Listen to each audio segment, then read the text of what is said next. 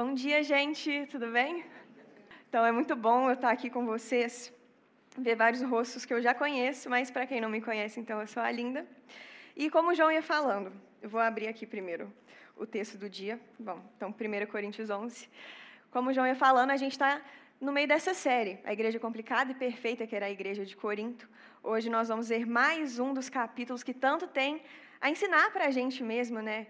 É, a partir do que o Senhor estava falando àquela igreja através da vida de Paulo.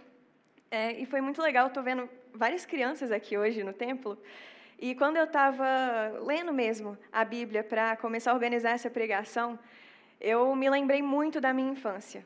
É, o João estava falando da, da, gente pequenininho lá na igreja, nas salinhas. Eu tenho uma memória muito vívida em relação à ceia, que era a seguinte. Normalmente eu e os meus irmãos, então, a gente ficava sempre na salinha das crianças durante o culto, mas assim que o culto terminava, a gente se juntava com uns dois ou três amigos ali, ia correndo para o templo, a gente esperava os pais, os adultos irem esvaziando o templo e a gente ia correndo até o fundo daquele salão mesmo, que era é, a igreja que a gente frequentava, para ver se tinha restado, quando era domingo de ceia, alguns itens da ceia. Quando não era a gente falar, ah, domingo que vem a gente vai ter que tentar de novo. E aí, quando a gente via que era um domingo de ceia, que as coisas ainda estavam lá na mesa, é, expostas mesmo, a gente pegava aquilo e simulava uma ceia, tamanha a nossa vontade de participar daquilo. Claro, que a gente não tinha entendimento nenhum naquela época do que se tratava a ceia do Senhor, da bênção que ela é, de tudo que ela representa, mas é uma realidade muito preciosa na vida da igreja, a gente não pode se esquecer disso. Naquela época, a gente ansiava pelo tempo em que nós teríamos o privilégio de participar da ceia. E hoje, participando, quantas vezes a gente não deixa isso cair em completa habitualidade mesmo, né? Que esse não seja o nosso coração. E para isso, a gente tem o privilégio de ser instruído pelo Senhor na Bíblia. Então, se vocês puderem acompanhar comigo, 1 Coríntios 11. A gente vai começar lendo, então, do versículo 17 é, a passagem do dia é o 17 até o 34. Então, primeiro vamos ler tudo e depois a gente vai destrinchando tudo que Paulo tem para falar aqui, porque, olha, é muita coisa muito rica. Antes de mais nada, vamos orar, né? Acho que uma oraçãozinha a mais não faz mal. Senhor Jesus, eu te agradeço por esse dia. Eu te agradeço pela sua bondade, Senhor. Que alegria a gente poder se reunir aqui como igreja, Senhor. Através dos séculos para te adorar, para te conhecer mais, para ter comunhão. Eu oro pela sua misericórdia, Senhor, na minha vida. Eu não tenho dignidade nenhuma para estar aqui pregando a sua palavra, mas nós sabemos que quando nós abrimos a Bíblia, Deus, é a sua vida, Pai, que está sendo ministrada mesmo sobre os nossos corações. Eu oro para que o Senhor faça isso hoje, Deus. Nos permita aprender com o Senhor, em nome de Jesus. Amém. Então, vamos lá. Partindo do versículo 17. Entretanto, nisso que lhes vou dizer, não os elogio, pois as reuniões de vocês mais fazem mal do que bem. Em primeiro lugar, ouço que, quando vocês se reúnem como igreja, há divisões entre vocês. E até certo ponto, eu o creio. Pois é necessário que haja divergências entre vocês, para que sejam conhecidos quais dentre vocês são aprovados. Quando vocês se reúnem, não é para comer a ceia do Senhor, porque cada um come sua própria ceia sem esperar pelos outros. Assim, enquanto um fica com fome, outro se embriaga. Será que vocês não têm casa onde comer e beber? Ou desprezam a igreja de Deus e humilham os que nada têm? Que lhes direi? Eu os elogiarei por isso? Certamente que não. Pois recebi do Senhor o que também lhes entreguei: que o Senhor Jesus, na noite que foi traído, tomou o pão e, tendo dado graças, partiu-o e disse: e disse: Isso é o meu corpo, que é dado em favor de vocês. Façam isso em memória de mim. Da mesma forma, depois da ceia, ele tomou o cálice e disse: este cálice é a nova aliança no meu sangue. Façam isso, sempre que o beberem, em memória de mim. Porque sempre que comerem deste pão e beberem deste cálice, vocês anunciam a morte do Senhor até que ele venha. Portanto, todo aquele que comer o pão ou beber o cálice do Senhor indignamente será culpado de pecar contra o corpo e o sangue do Senhor. Examine-se cada um a si mesmo, e então coma do pão e beba do cálice. Pois quem come e bebe sem discernir o corpo do Senhor, come e bebe para sua própria condenação. Por isso, há entre vocês muitos fracos e doentes, e vários já dormiram. Mas, se nós tivéssemos o cuidado de examinar a nós mesmos, não receberíamos juízo. Quando, porém, somos julgados pelo Senhor, estamos sendo disciplinados, para que não sejamos condenados com o mundo. Portanto, meus irmãos, quando vocês se reunirem para comer, esperem uns pelos outros. Se alguém estiver com fome, come em casa, para que quando vocês se reunirem, isso não resulte em condenação. Quanto mais, quando eu for, lhes darei instruções. Bom, então a gente leu aqui a passagem inteira do dia, agora a gente vai começar destrinchando um pouco, então, é, o que o Senhor tem para ensinar mesmo para a gente aqui. E, primeiramente, eu acho que é muito útil trazer o contexto, então, da cidade de Corinto, para que a gente entenda qual era a realidade dos irmãos ali naquele lugar. Nós sabemos que Corinto era uma cidade grega, né? ela estava ali sob domínio romano também, de forma que ela era extremamente influenciada é, pela cultura dessas duas civilizações. Era uma cidade extremamente cosmopolita. Ela estava situada em um ponto muito estratégico é, na organização social da época mesmo, entre é, o Mar Egeu e o Golfo de Corinto, onde tinham muitas, então, rotas comerciais passando. Além disso, de dois em dois anos, a cidade de Corinto sitiava eventos esportivos, onde vinham também pessoas de todo lugar. Então você junta isso às rotas de comércio, aos vários deuses também que eram adorados nessa cidade, e nós temos uma cidade extremamente sincrética em termos de cultura. Pessoas de vários lugares diferentes, pessoas de várias origens diferentes, pessoas de várias crenças diferentes se reuniam naquela cidade. E, bom, no meio de tudo isso, Paulo firma uma igreja. E as pessoas que antes adoravam deuses que estavam tão distantes do Senhor, que nós sabemos que eram deuses falsos e que de nada poderiam resultar em algum agrado para os seus, para os seus próprios corações, passam a conhecer o Senhor. A igreja lá então começa a avançar, mas nós vemos que, na verdade, a igreja de Corinto é uma igreja um tanto quanto imatura. Eles tinham vários dons, eles tinham muito agir, muitas manifestações, mas era uma igreja que mal sabia administrá-los e isso era muito visível em seus relacionamentos. Bom, agora que a gente sabe um pouquinho desse contexto, vamos voltar do 17 ao 22 para ver justamente o que Paulo tem a dizer para eles por conta dessa realidade. Entretanto, nisso que nos vou dizer, não os elogio. Ele, come, ele mais para trás na carta, ele elogia os coríntios, né? Está lá em no capítulo 11, no versículo 2, ele fala assim: Eu os elogio por se lembrarem de mim em tudo e por se apegarem às tradições, exatamente como eu as transmiti a vocês. E essas tradições é o ensino dos apóstolos mesmo, tem essa ideia. Então, ele elogia os coríntios e aí ele continua aqui no versículo 17 falando: Entretanto, nisso que lhes vou dizer, não os elogio, pois as reuniões de vocês mais fazem mal do que bem. Em primeiro lugar, ouço que, quando vocês se reúnem como igreja, há divisões entre vocês. E até certo ponto, eu o creio. Então, alguns irmãos estavam informando Paulo sobre essa realidade, do que estava acontecendo lá dentro, e ele vem então informá-los de volta de que ele estava ciente disso e que era uma realidade que precisava ser sanada. Pois é necessário que haja divergências entre vocês, para que sejam conhecidos quais entre vocês são aprovados. Quando vocês se reúnem, não é para comer a ceia do Senhor, porque cada um come sua própria ceia, sem esperar pelos outros. Assim, enquanto um fica com fome, outro se embriaga. Será que vocês não têm casa onde comer e beber? Ou desprezam a igreja de Deus e humilham os que nada têm? Que direi? Eu, eu os elogiarei por isso? Certamente que não. Então a gente vê, na verdade, aqui um contexto de bagunça, né? A gente vê Paulo exortando eles de forma muito firme, e quando a gente passa o olho por essas palavras, às vezes é até um pouquinho difícil de entender o que estava acontecendo. Mas uma coisa é certa: a gente sabe que é um contexto. Perdão, gente, eu sempre apoio para esse PowerPoint. A gente sabe que é um contexto de completa repreensão. Se existem dúvidas acerca do que estava acontecendo nisso, todos nós podemos interpretar com muita clareza. Era um contexto de completa repreensão que estava acontecendo ali. E bom, para que a gente entenda um pouco mais então o que estava acontecendo, na igreja primitiva existia uma tal de festa do ágape.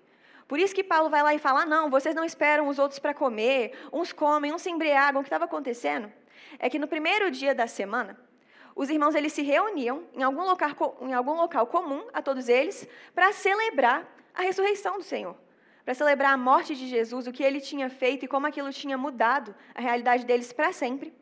E nessa festa do ágape, nessa festa do amor, eles comiam não só a ceia, mas também comida comum mesmo. Eles tinham refeições juntos. E a cidade de Corinto era uma cidade muito diversa, como a gente já está falando aqui, tinha uma divisão muito forte entre aqueles mais e menos abastados, de forma que cada um trazia ali o seu alimento, ou a falta dele, para o ambiente que, em teoria, seria de comunhão da igreja, e quando eles iam ter essa refeição, antes de cear, era uma zona, era uma bagunça. Aqueles que tinham mais recursos, que traziam mais alimentos, que traziam muito vinho, se aproveitavam disso, pegavam tudo aquilo que eles tinham trazido e aproximavam de si mesmos, não compartilhavam.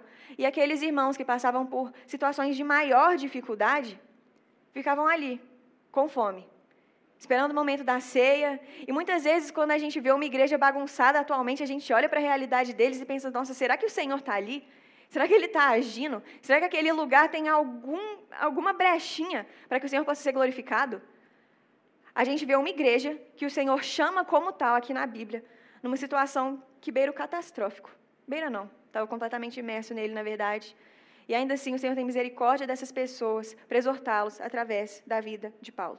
Esse contexto de bagunça, esse contexto de divisão, nós vamos ver o que o Senhor tem a dizer. Mas então estava nessa realidade. A festa do ágape, que era essa festa então celebrada, a divisão entre os ricos e os pobres e vários outros tipos de divisão também que são relatados dentro da igreja de Corinto. E Paulo ainda vai lá e fala que dentro desse contexto é bom para que pelo menos aqueles que são aprovados no Senhor sejam reconhecidos, sejam apontados. O que ele quer dizer aqui é que o Senhor independente da situação em que a gente esteja passando, independente do que esteja acontecendo na nossa vida, Ele continua sendo soberano. De forma que naquela bagunça, Ele ainda teve misericórdia da congregação para que Ele pudesse levantar mesmo aqueles que tinham um bom testemunho, aqueles que tinham um coração que amava o Senhor e que eles fossem separados, que os aprovados fossem vistos fossem honrados pelo Senhor. É isso que ele faz. Não importa o que a gente esteja passando, não importa o caos que nos rodeia, o Senhor é soberano para resgatar os seus, para levantar os seus. E ali naquele contexto, os aprovados estavam sendo também usados como exemplo para o resto da congregação, para que eles pudessem se arrepender e se aproximar de Deus. E bom, a situação ela era tão crítica que Paulo vai lá e fala que no meio dessa reunião as pessoas se embriagavam do vinho esse vinho que devia representar o sangue de Jesus, as pessoas cometiam o pecado da gula mesmo, né? Tomavam ele aos montes, aos montes, a ponto de que quando a ceia, instituída pelo Senhor mesmo no dia que ele foi traído, pudesse começar, não tivesse clima algum para que o Senhor pudesse ser glorificado. Não existisse clima algum para que sequer as pessoas se lembrassem do que estava acontecendo lá de fato e quantas vezes nós não somos iguaizinhos os coríntios. Quantas vezes a gente, nessa repetição que a gente vive na igreja, de hábitos, né, desde que a gente se converte, que a gente sabe que fazem parte do estilo de vida de uma congregação, quantas vezes a gente não se esquece da centralidade de Jesus naquilo que a gente está fazendo? Quantas vezes a gente não se deixa levar pelo estado pervertido, caído do nosso coração, de forma que quando nós somos chamados a participar daquilo que é um completo privilégio, daquilo que anuncia para o mundo quem é o nosso Jesus, o que ele fez nossos corações não estão preparados para isso. Pelo contrário, são, na verdade, uma situação que eles não deveriam nem ter chegado a primeiro momento. Sobre esses versículos, essa repreensão inicial de Paulo, nós podemos parafrasear Nicodemos, que disse em um estudo dele sobre essa passagem que estes versos nos ensinam que a ceia, sem um estado de coração adequado, se torna um mero rito religioso. E se hoje nós participamos da ceia do Senhor aqui na igreja, é instituída como ordenança, né? nós sabemos que as ordenanças que o Senhor deixou foram o batismo e a ceia. Na época que eles começaram a ter contato com isso, principalmente ali quando existia a festa do ágape ainda, essa festa ela deu tanto problema, ela ela persistiu na igreja até a Idade Média, onde em vários concílios as pessoas discutiam se ela devia ser mantida ou não devia ser mantida no final das contas. Ela não foi mantida, tanto é que é por isso que a gente não celebra hoje. Agostinho, um dos seus escritos, ele, ele vai inclusive denunciar mais uma vez também a bagunça, a desordem que essa festa do ágape é, tinha se tornado. Então, se a gente não tem a ceia, essas refeições, junto com essa ordenança que a gente pratica nos cultos, as pessoas tinham. E não só tinham, como a ceia também, na época em que essa carta foi escrita, era algo muito cultural. Tanto na cultura judaica, por causa da Páscoa, tanto na cultura romana, e a gente sabe que o Império Romano estava em completo vigor nessa época, quanto na cultura grega. E Corinto era uma cidade grega. Ou seja, a maioria daquelas pessoas se não praticamente todas elas, a não ser que tivessem nascido já numa família cristã, o que a gente sabe que na realidade da igreja primitiva era bem raro, né? A gente teve que esperar algumas gerações surgirem para tal. A maioria daquelas pessoas, com certeza, antes de se converterem, já teriam participado de um ambiente de ceia, de um ambiente de celebração, de um ambiente de, de alimento mesmo nesse sentido, só que de uma forma completamente diferente do que a do Senhor tinha instituído. Na cultura grega, por exemplo, as pessoas tinham esse costume de ceiar, da mesma forma que eles tinham essas refeições, para que elas pudessem estabelecer vínculos políticos. Elas escolhiam ali quem faria parte daquilo, para que elas pudessem negociar os seus interesses, para que elas pudessem coagir umas às outras, para que elas pudessem, então, é, firmar segundas intenções a partir daquilo que estava sucedendo. Da mesma forma, na sociedade romana, e talvez alguém aqui se lembre das aulas que a gente tem na escola, que é todo aquele esplendor né, de Roma, todo aquele tanto de comida nas mesas. Bom, na cultura romana, a ceia ela tinha um viés extremamente ostentoso, extremamente extravagante. De forma que quando a gente vê a conduta dos crentes ricos, não é de se assustar que eles sequer pensassem, sequer passassem pela cabeça deles compartilhar com aqueles que eram necessitados aquilo que eles tinham sobrando. A ceia, muitas vezes, ela tinha esse contexto, então, de luxúria, de mostrar tudo aquilo que você tinha, de louvar o seu próprio nome. E, bom, tudo isso que já estavam muitas vezes na mentalidade das pessoas e que, quando elas se convertiam, demorava um tempo até que o Senhor tirasse, até que o Senhor executasse mesmo essa renovação da mente deles, eles costumavam trazer para a ceia. Por isso que virava essa desordem e é por isso que o estado do coração deles fazia com que fosse um mero rito religioso. Tem uma frase do A.W. Tozer, um teólogo que eu gosto muito, que fala assim: a adoração, e era o que estava acontecendo aqui, adoração deixa de ser adoração quando reflete mais a cultura ao nosso redor do que o Cristo dentro de nós. Então nós temos essa realidade de completo exagero e as pessoas caindo em um pecado da gula. A gente olha para essa época e fala: nossa, isso aqui está muito distante de mim. Eu nem tenho mais a festa do ágape no meu contexto, no meu dia a dia, para que isso possa se tornar uma realidade. Mas a Bíblia é um livro que ela não trata de contextos temporais, ela não trata de localidades, simplesmente. Ela nunca, nunca, nunca vai tratar de realidades isoladas. A Bíblia é um livro que trata da perversão do coração humano, da queda do coração humano e de toda a história de redenção para que a gente pudesse ser reconciliado com Deus. De forma que qualquer contexto que a gente abra nesse livro pode ter algo para ensinar para a gente. Então, ok, a gente não tem a tal da festa do ágape, a gente não vai cair nas reuniões da igreja no, no pecado da gula. Mas quais partes da nossa cultura têm feito com que a nossa adoração deixe de ser adoração? Qual parte da sua cultura pessoal tem impedido o seu coração de se derramar diante do Senhor? Tim Keller vai dizer que o coração humano é uma fábrica de ídolos. E muitas vezes nós tendemos a idolatrar aquilo que nós já conhecemos, aquilo que nos é confortável, aquilo que nós julgamos como sábio, mesmo que em detrimento da palavra do Senhor. De forma que quando a gente deveria se apresentar a Ele, o nosso coração simplesmente não executa adoração. Porque o nosso Senhor foi firmado como nós mesmos. Então que a gente se pergunte diante dessa tamanha repreensão de Paulo, dessa repreensão tão veemente, tão intensa. Quais partes da nossa cultura e quais partes da cultura pessoal que o nosso coração tem desenvolvido que nos tem impedido de nos aproximar de Deus? E que a gente clame ao Senhor: Senhor, me livra disso.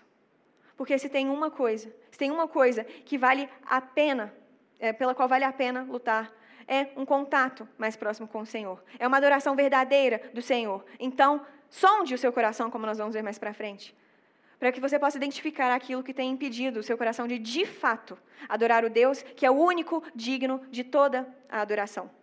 Bom, a gente pode continuar então, e a gente vai ler dos versículos 23 ao, ao 26 agora. E eu diria que é o cerne é, dessa passagem, justamente por apontar para Jesus, que é o cerne de todas as coisas. Então vamos lá. Pois recebi do Senhor o que também lhes entreguei, que o Senhor Jesus, na noite em que foi traído, tomou o pão e, tendo dado graças, partiu-o e disse: Este é o meu corpo, que é dado em favor de vocês. Façam isso em memória de mim. Da mesma forma, depois da ceia, ele tomou o cálice e disse: Este é o cálice da nova essa é a nova aliança no meu sangue. Façam isso sempre que o beberem em memória de mim. Porque sempre que comerem deste pão e beberem deste cálice, vocês anunciam a morte do Senhor até que ele venha. Então, o que ele vai fazer agora é retomar, para que os coríntios se lembrem, por que, que a ceia existe, afinal. E a gente se lembra, né, que, bom, na noite que Jesus foi traído, como ele retoma aqui, ele instituiu a ser aos seus discípulos. É interessante que Jesus, em toda a sua sapiência, ele já sabia que naquela noite ele teria os últimos momentos de atenção completa.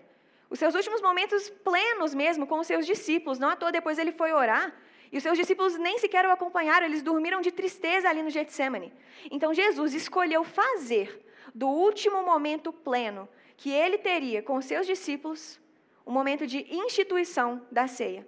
Tamanha a importância dessa ordenança. Tamanha a importância de que a gente se lembre do que ela significa nos nossos corações. É interessante, então, que o Senhor fala que este é o cálice da nova aliança. Esta é a nova aliança que eu estabeleço com vocês. E nova aliança é importante que a gente entenda que não tem um sentido de tipo assim, ah, não, o Novo Testamento, é, ele abole tudo que o Velho Testamento tinha a dizer, e agora Jesus destrói o que veio antes dele para estabelecer algo completamente novo. Não, não é assim que funciona. Às vezes a gente tem na nossa cabeça que o Antigo Testamento era um contexto de salvação por obras, de se chegar ao Senhor por obras, e que aí no Novo tudo mudou. Que no Novo Jesus veio e concretizou aquilo que era necessário para que a gente pudesse usufruir da graça, mas o nosso Deus, a Bíblia fala que Ele é o mesmo ontem, hoje e eternamente, sempre. A aliança dele com o povo dele sempre foi pela graça. Sempre, sempre. Porque ninguém, ninguém que pisou na terra poderia alcançar a própria salvação. Ninguém que pisou na terra, nem os maiores nomes da Bíblia, nem o hall da fama que a gente tem lá, o hall da fé, né? Em Hebreus, ninguém, nem o próprio Paulo, seria digno do nosso Senhor. Sempre foi pela graça. A gente vê isso, por exemplo, lá em Gênesis 3, quando o homem peca. E a primeira coisa que o Senhor faz quando eles estão saindo do Éden é cobrir Adão e Eva com peles de animal. Pele de animal pele do cordeiro que viria para remi-los de todo pecado. Não porque eles pediram por uma salvação em toda a sua miséria, não porque eles conseguiram se achegar a Deus, mas porque Deus era gracioso o suficiente para ter misericórdia deles. E esse Deus, ele atua da mesma forma em relação a você. Não importa o estado do seu coração, não importa o quão miserável ele esteja, não importa o quão baixo ele esteja, não importa aquilo que você fez ou tem feito. Deus é Deus poderoso para redimir o seu coração. Em Gênesis 15, no acampamento dos jovens, que teve recentemente, a gente teve o privilégio de ver um pouco sobre essa passagem. Em Gênesis 15 também, o Senhor vai lá e firma um contrato com Abraão. E nesse contrato, ele assina sozinho, sozinho, o compromisso de concretizar a descendência que ele tinha prometido a Abraão, concretizar o plano que ele tinha é, oferecido mesmo, né, trazido a Abraão. Deus sempre foi o Deus da mais completa graça. A nova aliança não é simplesmente um tchau, obras, oi, graça. Não. Obras nunca vão conseguir manipular que seja, convencer, persuadir o coração do Senhor. Mas a nova aliança que acontece aqui, que é firmada aqui, que é citada aqui, é algo extremamente maravilhoso, extremamente poderoso, porque Jesus está dizendo: tudo aquilo que antes era sombra, agora vocês conseguem enxergar porque eu me revelei a vocês. Tudo aquilo que antes a gente não conseguia ter uma imagem concreta, agora se revelou através da imagem do Deus invisível. Senhor, o qual aquele povo estava esperando por centenas e centenas e centenas de anos. Aquela salvação que o nosso coração anseia, espera dia após dia. Quando a gente acha que a gente não vai conseguir, quando a gente acha que não tem como vencer, quando a gente acha que simplesmente não tem saída. Essa salvação chegou. E essa salvação é Jesus. Perfeitamente Jesus. Exclusivamente Jesus. A nova aliança se concretizou com a vinda dele. E é isso que está sendo tratado aqui. O que antes era sombra, agora foi completamente manifestado. E, bom, a gente vê isso de uma forma muito tremenda aqui. Ele vai falar também no versículo 26, porque sempre que comerem deste pão e beberem deste cálice, vocês anunciam a morte do Senhor até que ele venha. E a gente vê também a importância da gente lembrar o nosso coração daquilo que o Senhor fez constantemente. Não à toa Jesus pediu para que eles ceiassem sempre, até a vinda dele. Não à toa isso é algo que a gente faz semanalmente aqui na Igreja Luzeiro, para que a gente possa sempre lembrar o nosso coração do que aconteceu naquele madeiro. Não uma historinha para a criança dormir, não um mero conto de fadas, não é um, uma hipótese qualquer ou uma ficção da sociedade ocidental. O que aconteceu naquele madeiro foi a redenção de toda a criação. Foi a redenção da humanidade. Foi o cerne, foi o ápice da nossa história. Nós precisamos lembrar dos nossos corações do que aconteceu naquela cruz. Aquela cruz sobre a qual a gente escuta tanto, mas tão pouco nós paramos para refletir. Tão pouco nós paramos para admirar, tão pouco nós paramos para conversar com o Senhor, rendendo a Ele glória, agradecimento ao que aconteceu naquele lugar, naquele madeiro. Então o Senhor fala: até que eu volte, seiem, partam o pão, tenham essa comunhão. E ele é tão perfeito que ele estabelece isso, ele estabelece a ceia para que a gente lembre isso, para que a gente possa trazer à memória do nosso próprio coração tudo aquilo que ele tem feito. Mas não só isso. O Senhor é um Deus que, quando nos salva, ele coloca um amor no nosso coração que transborda, de forma que nós anunciamos para nós mesmos aquilo que ele fez, para que a gente não se esqueça, para que a gente guarde no nosso coração todos os ensinamentos dele, a palavra dele não venha pecar contra o Senhor. Mas ele também é um Deus que se importa. E como? Com o outro. Diferentemente do que os coríntios aqui, diferentemente do que eu e você, ele se importa com o outro. Quando nós ceiamos, quando a igreja, como povo do Senhor, vem em unidade, se lembrar do que ele fez, nós testemunhamos para o mundo sobre a morte e a ressurreição de Jesus em tudo que ele faz, justamente porque o cerne da vinda de Jesus era uma missão. Ele é um Deus missionário. Em tudo que ele faz existe também a missão.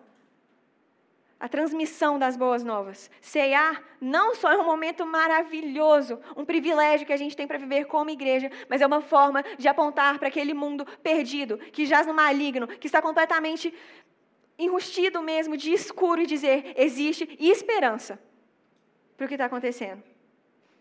Existe vitória para suas batalhas, existe redenção para sua perdição.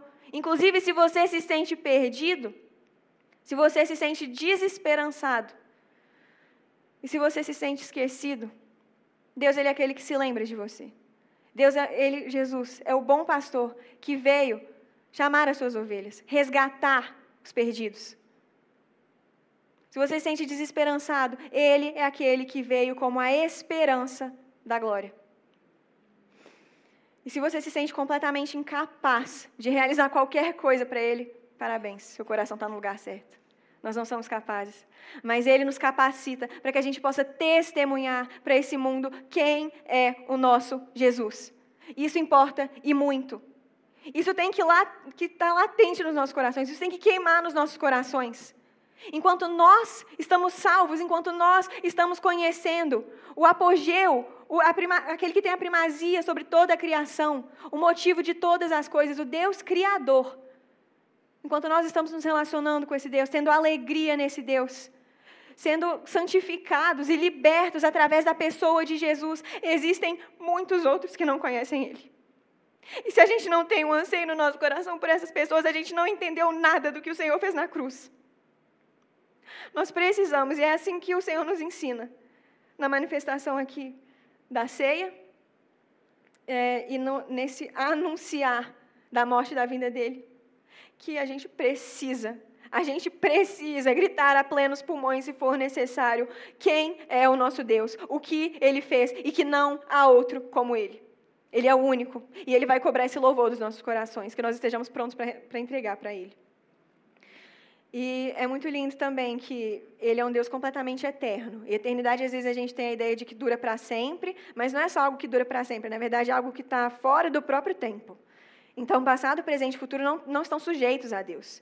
Mas é muito legal que ele fala: sempre que vocês comerem desse pão e beberem deste cálice, vocês anunciam, então é algo que a gente faz no presente, a gente anuncia no presente, a morte do Senhor, que está no passado, até que ele venha a vinda do Senhor. Olha como ele é completo, é uma coisa assim, é perfeita, é perfeita.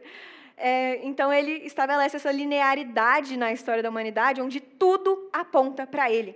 Se você olha para trás e você vê toda a sua trajetória suja, imunda, miserável, você também pode olhar para trás e ver que teve uma cruz.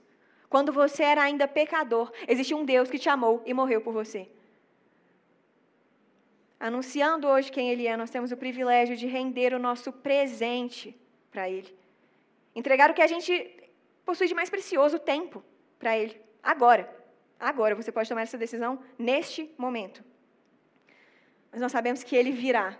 E isso, ah, isso muda tudo. Isso muda tudo.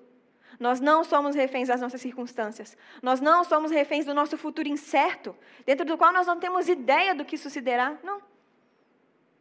Nós dependemos plenamente do nosso Jesus. Ele virá. Ele virá para julgar as nações, ele virá para resgatar a sua igreja, e nós, como igreja, somos a noiva de Jesus. Em Apocalipse, João também escreve sobre a ceia das bodas do Cordeiro. Essa é a realidade que a gente está anunciando. Jesus vai vir. E quando ele chegar, a gente vai ser imerso num amor, numa glória, numa magnitude que a gente ainda não consegue nem imaginar. Mas ele virá. E é nisso que está a nossa esperança. E bom, agora a gente pode passar então para o versículo 27, a gente vai ler do 27 ao 32 para a gente ver um pouquinho mais do que Paulo tem a dizer para os coríntios. É bastante coisa que ele tem a dizer. É, então vamos lá, do versículo 27. Portanto, todo aquele que comer o pão ou beber o cálice do Senhor indignamente será culpado de pecar contra o corpo e o sangue do Senhor. Examine-se cada um a si mesmo, e então coma do pão e beba do cálice. Pois quem come e bebe sem discernir o corpo do Senhor, come e bebe para a sua própria condenação. Por isso, há entre vocês muitos fracos e doentes, e vários já dormiram. Mas, se nós tivéssemos o cuidado de examinar a nós mesmos, não receberíamos juízo. Quando, porém, somos julgados pelo Senhor, estamos sendo disciplinados para que não sejamos condenados com o mundo. Então, aqui a gente tem um contexto um pouquinho complexo, na verdade, né? mas que é complexo a ponto de provavelmente ter assolado também o coração de cada um de nós individualmente. Quantas vezes a gente, então, não escuta que, se Paulo está falando aqui sobre tomar a ceia indignamente, Aí, pronto. Eu sou um forte candidato a ser indigno, então, para tomar a ceia. E aí eu não sei vocês, mas eu quantas vezes, na hora que a ceia ia começar a ser ministrada, na hora que as pessoas então passavam ali com o pãozinho e o cálice, eu já começava no meu interno a pensar: será que eu sou digna de tomar essa ceia? Será então que eu devo me afastar dessa ceia porque eu sei o que está acontecendo na minha vida, eu conheço meu coração e olha, não está muito legal não? que, que eu faço? E aí, no final das contas, a gente sempre pega né, o, o pãozinho, o cálice, mesmo com essa dúvida no coração. Mas se Paulo diz que aquele que comer o pão ou beber do cálice do Senhor indignamente será culpado de pecar contra o corpo e sangue do Senhor, existe sim, e muito claramente, uma possibilidade de nós estarmos indignos diante da ceia. Isso é uma coisa muito séria, porque ele vai falar que aquele que o faz chama juízo para si mesmo. Ele é tido como réu na morte de Cristo. E essa é a acusação mais séria que você pode receber na sua vida, a qual inclusive você recebeu. Mas Deus foi tão bom que te livrou dela através do filho dele. Deus foi tão bom que te livrou do castigo que você merecia. Mas bom, sabemos então que é possível que indignamente, né, a gente é, passe a tomar da ceia do Senhor. E como que funciona isso? a indignidade está completamente atrelada à nossa falta de santidade, certo? De forma que na nossa cabeça a gente tende a pensar que, beleza, quando eu estiver santo, então é porque eu posso tomar a ceia. E se isso passa pela sua cabeça, olha, eu tenho, bom, uma estimativa de quando você vai poder ceiar. Nunca. Você nunca vai poder ceiar se for isso que você está pensando, que está atrelado a ser digno de tomar ceia. E se você, com essa mentalidade, se tem como digno de tomar a ceia, aí eu acho que é um caminho ainda mais grave. É, bom, quando Paulo fala que é possível que se tome a ceia indignamente, ele não está falando simplesmente que existe uma pessoa que está em completa falta de santidade, outra que está digna ali, né, porque as obras dela fazem com que ela possa ceiar. Não, não é isso. Bom, em Levítico, eu sei que é um livro um pouquinho complicado, mas é só uma partezinha. É, tem uma parte do livro que o Senhor ele começa a instruir as pessoas sobre o sacerdote. No capítulo 21, na verdade, é quando isso acontece. No versículo 8, ele vai falar o seguinte sobre o sacerdote: que o sacerdote é santo entre o povo. porque eu, o Deus que sou santo, o santifico. O sacerdote é santo entre o povo porque o Deus que é santo o santifica. E aí, se a gente vai lá para 1 Pedro 2,9, por exemplo, quando a gente descobre maravilhosamente, isso é motivo de grande alegria, que nós fomos feitos sacerdócio real, nação santa. Logo, se o Deus que nunca mudou, que sempre trabalhou através da graça, que sempre esteve com o seu povo integralmente e integramente, se esse Deus tratava os sacerdotes naquele tempo assim, santo porque eu o santifico e a minha natureza é santa, nós que não temos essa natureza, mas quando nós passamos a andar com Jesus, somos transformados segundo o seu coração, a sua identidade e o seu caráter. Nós passamos a ser santos porque Ele é santo. Um Deus que nos santifica. Um Deus que é bom o suficiente para não se assustar, para não lançar fora o nosso coração sujo. Pelo contrário, em Ezequiel ele vai dizer que ele vai tirar o nosso coração de pedra e colocar no lugar um coração de carne derramando sobre nós o Espírito Santo dele.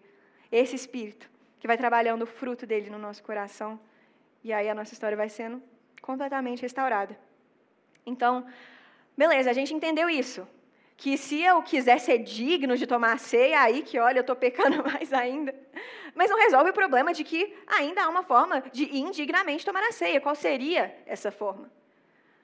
Naturalmente, então, a gente entende que o que Paulo está falando aqui nesse contexto de completa perversão, completo de respeito, completa falta de reverência diante do Senhor, no momento da ceia, que era o que os coríntios executavam, tomar a ceia indignamente é trazer um coração nada arrependido para o Senhor. É você examinar o que você está fazendo, é você entender o seu estilo de vida e ah, para que que eu vou mudar? Eu estou aqui mesmo, em meio a tudo isso, mas eu continuo podendo ir à igreja, quer seja pelas minhas motivações incorretas ou não.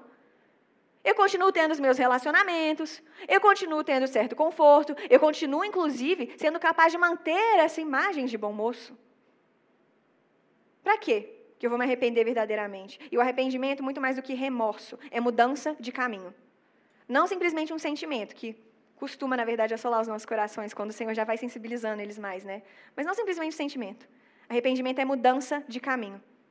Portanto, um coração que se arrepende é um coração digno de se achegar ao Senhor e cear com a igreja, porque nunca foi sobre obras, sempre foi sobre graça e misericórdia. Que maravilhosamente o Senhor continua a derramar sobre os nossos corações, que dia após dia se renovam sobre as nossas vidas. Então, que a gente se lembre disso e que a gente busque apresentar para o Senhor um coração completamente contrito. Permita com que Ele nos transforme, nos quebrante, doa o que doer. Doa o que doer. Em Mateus 21, 44, a gente vai, a gente vai ver um pouquinho mais para frente que o Senhor ele executa disciplina no meio da igreja de Corinto. E esse versículo, ele fala que, bom, tem aqui no, no PowerPoint, acho que é melhor eu colocar para que a gente possa ler junto. Aquele que cair sobre esta pedra, e a pedra sendo Jesus, nossa pedra angular, será despedaçado, e aquele sobre quem ela cair será reduzido ao pó. Percebam que não é uma questão de opção, de querer ou não querer passar por desconforto, de querer ou não querer ser esmagado. A questão é quando. Se você vai se permitir passar por isso antes ou depois do juízo de Deus. E olha, se você escolher a segunda opção, não vai ficar bom para o seu lado, não. Mas o Senhor ele é misericordioso, Ele é maravilhoso o suficiente para ser tardio ao se irar. E nós ainda estamos no momento em que é oportuno, é possível. É lindo, inclusive, que a gente se arrependa, que a gente se deixe quebrantar, esmagar pelo Senhor. Aquele que nos salva dos nossos próprios corações, das nossas próprias mazelas, das nossas próprias feridas, da nossa própria maldade. Porque aquele que cair sobre esta pedra será despedaçado como nós devemos ser, porque nós temos corações de pedra. Não a pedra angular, pedra carvão, pedra ruim, não diamante.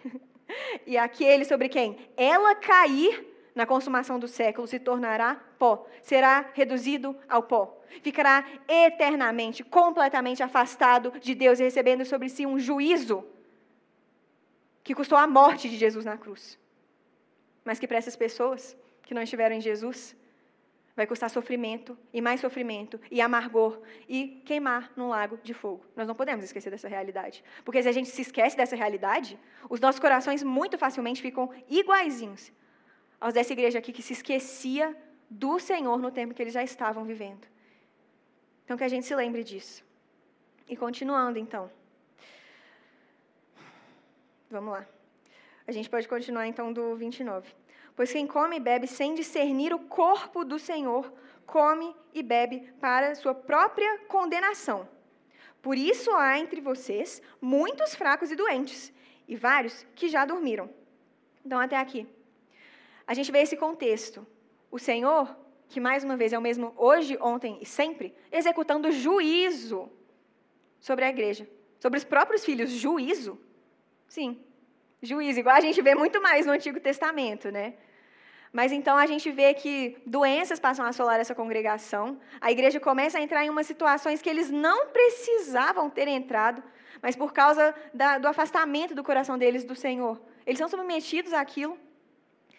E, bom, a Bíblia fala aqui também que aquele que come e bebe da ceia, sem discernir o corpo, traz juízo para si. É por isso que é necessário que os líderes de uma congregação afastem, se necessário, um irmão da ceia. E é claro que essa é uma é situação extremamente delicada, né? Acho que ninguém quer chegar no ponto de falar, ah, Estelinha, então, vai rolar não, vai ter que ficar para a próxima. É, a Estelinha tem um coração lindo, tá? Foi só um exemplo que eu vi ela aqui. Mas é, ninguém quer chegar ao ponto de ter que fazer isso. Mas quando a gente entende que uma pessoa que não se arrepende, que vive em perversão, que vive afastada do Senhor, quando ceia, chama juízo, e um juízo muito pesado para si, afastar ela não é um ato de simples exclusão, acepção de pessoas, até porque o Senhor condena a acepção de pessoas, não. Afastar ela é um ato de misericórdia para com a vida dessa pessoa, para que ela não seja ainda mais refém dos seus atos que não agradam o coração do Senhor, porque o Senhor é um Deus que tem um zelo infinito para com Ele mesmo.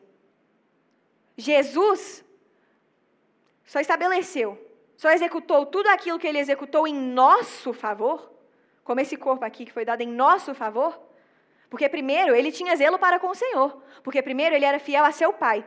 Se ele fosse fiel a nós, completamente infiéis, que poderia dar dessa aliança? Mas ele é fiel ao seu Pai. Então a gente vê que Deus é um Deus completamente zeloso para com ele mesmo, de forma que aqueles que forem receber do seu juízo o receberão. Porque ele não é Deus que cumpre com a sua palavra. Quando um irmão então é afastado, não é simplesmente para que haja polêmica e mais divisão entre o corpo. A gente já vê que tinha muito aqui nessa igreja. Não.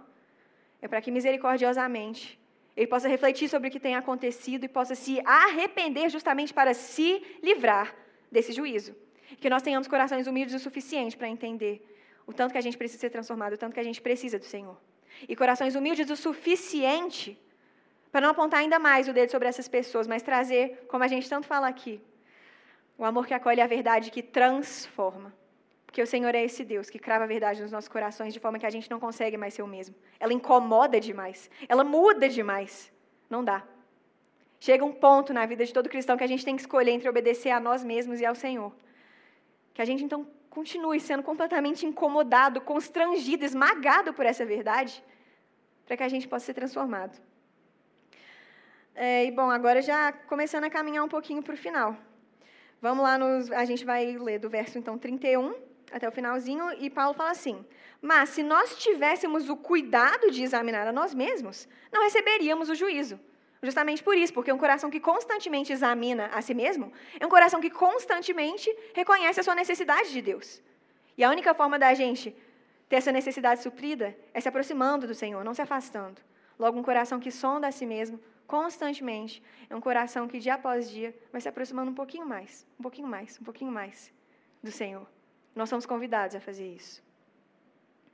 Quando, porém, somos julgados pelo Senhor, estamos sendo disciplinados para que não sejamos condenados com o mundo. E essa é a ideia que está lá em Mateus 21, 44. Vai haver juízo, vai haver disciplina, vai haver consequências, quer aqui, quer lá. Escolha qual lado você quer estar. O Senhor, Ele é um Deus tão bom, mas tão bom que Ele disciplina os nossos corações. Ele não deixa a gente no estado que a gente está, ele aceita a gente no estado que a gente chega, mas ele nunca vai nos deixar assim. Então ele executa, ele executa essa disciplina. Quando eu estava lendo esse texto, eu me lembrei de uma vez, nossa, que eu pequei demais, assim. E é, os meus pais conhecem o Senhor, e o meu pai ele me repreendeu de uma forma muito intensa, muito muito drástica, e era a forma que eu merecia. Não dava para ser uma repreensão branda por causa do que eu fiz. Ele me repreendeu e eu lembro que naquele estado assim de entender o meu pecado, de entender o que, o que eu tinha feito, mas de entender também que não ia ser fácil lidar com aquele castigo que eu estava recebendo, com aquela disciplina, na verdade, muito mais do que castigo. Ele falou assim, linda, não importa o quão difícil seja, eu não vou desistir de você. E se você está num momento que você está sendo disciplinado pelo Senhor, é um momento difícil. É um momento que dói, principalmente porque quando a gente ama o Senhor, a gente começa a olhar para o que a gente fez e a gente fala: nossa, que burrada, eu não queria ter ofendido o nome do Deus que eu amo. Eu não queria ter caído de novo. Eu não queria ter voltado a esse pecado que ninguém conhece, mas eu conheço e eu amo. Eu não queria. Mas eu caí de novo. Se você está passando por um momento de disciplina, dentro da medida do possível, mas sempre é possível, se alegre. Porque isso significa que Deus não desistiu de você. E Ele não vai desistir. Jesus não, não é um pastor que lança fora suas ovelhas. Jesus não é um pastor que deixa uma para prosseguir com as 99. Ele não vai desistir de você. E a disciplina é uma das maiores provas disso. Porque a disciplina, quem tem filho vai saber, na verdade, muito mais que eu. A disciplina é chata, a disciplina é maçante, a disciplina requer repetições. E a gente tem um Deus longevo para fazer isso. Ainda bem. E agora vamos voltar aqui, 33 e 34. Portanto, meus irmãos, quando vocês se reunirem para comer, esperem uns pelos outros. Se alguém estiver com fome, coma em casa, para que quando vocês se reunirem, isso não resulte em condenação. Quanto ao mais, quando eu for, lhes darei instruções. Nesse finalzinho, a gente vê o quão baixo Paulo teve que ir em relação a instruções para os coríntios, né? Vamos ler de novo. Portanto, meus irmãos, quando vocês se reunirem para comer, esperem uns pelos outros. Parece que a gente está visitando uma sala de jardim de infância aqui. Esperem uns pelos outros, como assim? E ele continua: se alguém estiver com fome, come em casa, para que quando vocês se reunirem, isso não resulte em condenação. E a gente olha para eles e fala assim: nossa, ainda bem que eu sou da Luzeiro, não sou de Corinto. Mas aqui eu me encontro com o estado miserável do meu coração diante do Senhor. Aqui nós nos encontramos com o quão baixo o Senhor tem que ir para lembrar a gente de olhar para Ele. Instruções muito básicas. Instruções muito assim. Não dá nem para dizer que são pequenas, né? Mas nosso coração é assim. E aí, quando a gente entende que, da mesma forma que eles eram incapazes, que eles se esqueciam do Senhor, e que esse é o estado do nosso coração. A gente entende muito o tal do Bartimeu, aquele cego de Lucas 18, que vê, ou na verdade não vê, né? Jesus passando, e começa a clamar: Jesus, filho de Davi, tem misericórdia de mim. Esperem uns pelos outros para comer. Não deixem o outro para trás. Se o seu irmão estiver passando por um momento de dificuldade, ore com ele. Chama ele para tomar um café. Leva os filhos dele na escola para dar uma volta. Chama ele para espairecer. Seja presente na vida daquela pessoa, seja financeiramente, seja com um abraço, seja com uma conversa. Aqui é a mesma ideia. Esperem os outros para comer. Ah, ame o seu irmão, porque assim saberão que nós somos discípulos do Senhor. Jesus, filho de Davi, tem misericórdia de nós tem misericórdia de nós, porque nós somos cegos e não enxergamos Jesus. Nesse contexto, quando Bartimeu começou a gritar, as pessoas ao redor dele começaram a falar: para de gritar, para de gritar, para de gritar. E ele continuava gritando a plenos pulmões, porque ele sabia que a única coisa que poderia fazê-lo enxergar, que poderia abrir os olhos do coração dele, e os olhos físicos também nesse caso, era Jesus. Gritando a plenos pulmões: tem misericórdia de mim, Jesus. Porque eu sou fraco, porque eu sou pecador, porque eu preciso de você. E se você está diante de mim agora, eu não vou perder a oportunidade de te conhecer, de me encontrar com você. Esperem uns aos outros para comer. Amem uns aos outros. Sejam presentes uns na vida dos outros. Entendam a preciosidade da ordenança que é a ceia. A gente vai no capítulo 10, no versículo 16 ao 17, não precisam abrir que é rapidinho. E a gente vê que não é verdade que o cálice da bênção que abençoamos é uma participação no sangue de Cristo e que o pão que partimos é uma participação no, no corpo de Cristo. Como há somente um pão, nós que somos muitos, somos um só corpo, pois todos participamos de um único pão. Eu estava conversando com o João essa semana e, e ele me falou sobre a koinonia, né, que é a palavra aqui no grego que é usada para essa participação, para essa comunhão. E koinonia, gente, é a ideia de partilhar tudo aquilo que Jesus deixou disponível na cruz para nós. Por isso que a comunhão ela só pode ser firmada entre a igreja, ela só pode ser executada dentro da igreja. Porque é através das vidas uns dos outros que nós podemos viver com maior intensidade, com realidade, tudo aquilo que o Senhor conquistou para nós. Muitas vezes, quando a gente está fora da comunhão, uma das primeiras coisas que acontece, que a gente perceba ou não, é que a gente para de enxergar Jesus como noivo.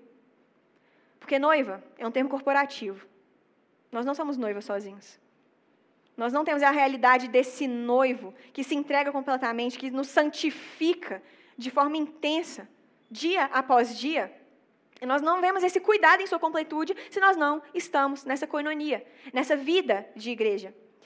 É, tem uma palavrinha também que ela não é do grego, não, que a gente conhece muito bem, porque ela está em português, que é companheiro. E aí eu e o João, a gente estava conversando mesmo também, e eu lembrei de uma aula que eu tive sobre etimologia, morfologia, enfim. E companheiro é uma palavra que é o seguinte, com é um prefixo que ele indica estar junto. Pane é pão. Eiro é um sufixo que indica, na verdade, o desempenho de uma função, qualquer que seja. De modo que companheiro, essa palavra é tão importante, essa palavra tão significativa, em seu original tem a ideia de ah, aquele que parte o pão comigo, aquele com qual eu ceio. Eu gostaria de me apropriar da realidade dessa palavra, da raiz dessa palavra, para que a gente possa refletir um pouco sobre as nossas, sobre as nossas amizades, sobre os nossos relacionamentos, sobre o nosso companheirismo dentro da igreja. Qual tem sido o grau do seu relacionamento com aqueles que partem o pão com você? Porque é só com eles que você vai poder viver em plenitude com o Senhor. É só com eles que o seu coração vai chegar no estado saudável, na verdade. Parece algo extremo, mas não é. Jesus deixou a igreja para a gente como família, para que a gente pudesse crescer e ser cuidado. E cuidar também uns dos outros. Como estão, portanto, os nossos relacionamentos? Como você tem tratado? Como você tem esquecido ou se lembrado daqueles que partem o pão com você? Porque a ceia, muito mais, muito mais do que um ritual que nós repetimos, no nosso caso, por exemplo, de domingo a domingo, muito mais do que uma coisa bonitinha para a gente tirar foto e postar nos nossos stories, é o apogeu da manifestação, da celebração da morte, da ressurreição, da vinda do nosso Jesus e na comunhão, da qual nós podemos usufruir estando com Ele. Então, para finalizar, que a gente vá para casa pensando nisso. Como nós temos nos apresentado ao Senhor? E que a gente possa celebrar a ceia, sondando os nossos corações, examinando os nossos próprios corações, para que haja arrependimento, transformação e verdadeira adoração ao nosso Deus. Amém? Amém. Senhor Jesus, eu te agradeço por esse dia, eu te agradeço pela Sua palavra que é vida sobre nós. Eu te agradeço porque na Sua luz nós vemos a luz. E, Senhor, eu venho a te pedir para que o Senhor firme, Pai, esses ensinamentos no nosso coração. Nós sabemos que essa passagem de 1 Coríntios 11, às vezes ela parece um pouco técnica por tratar da ceia, mas a ceia ela aponta para uma realidade tão profunda da vida com o Senhor, não nos deixe esquecer. Eu oro pelos relacionamentos da nossa igreja, eu oro para que a gente possa andar em unidade, para que a nossa coinonia, para que a nossa comunhão seja verdadeira, Deus. Fere os nossos corações com amor uns pelos outros, para que a gente possa te glorificar e te conhecer. Eu te agradeço porque o Senhor é bom e a sua misericórdia, Deus, tem mudado as nossas vidas. A sua face tem resplandecido sobre nós. Obrigada, Pai. Amém.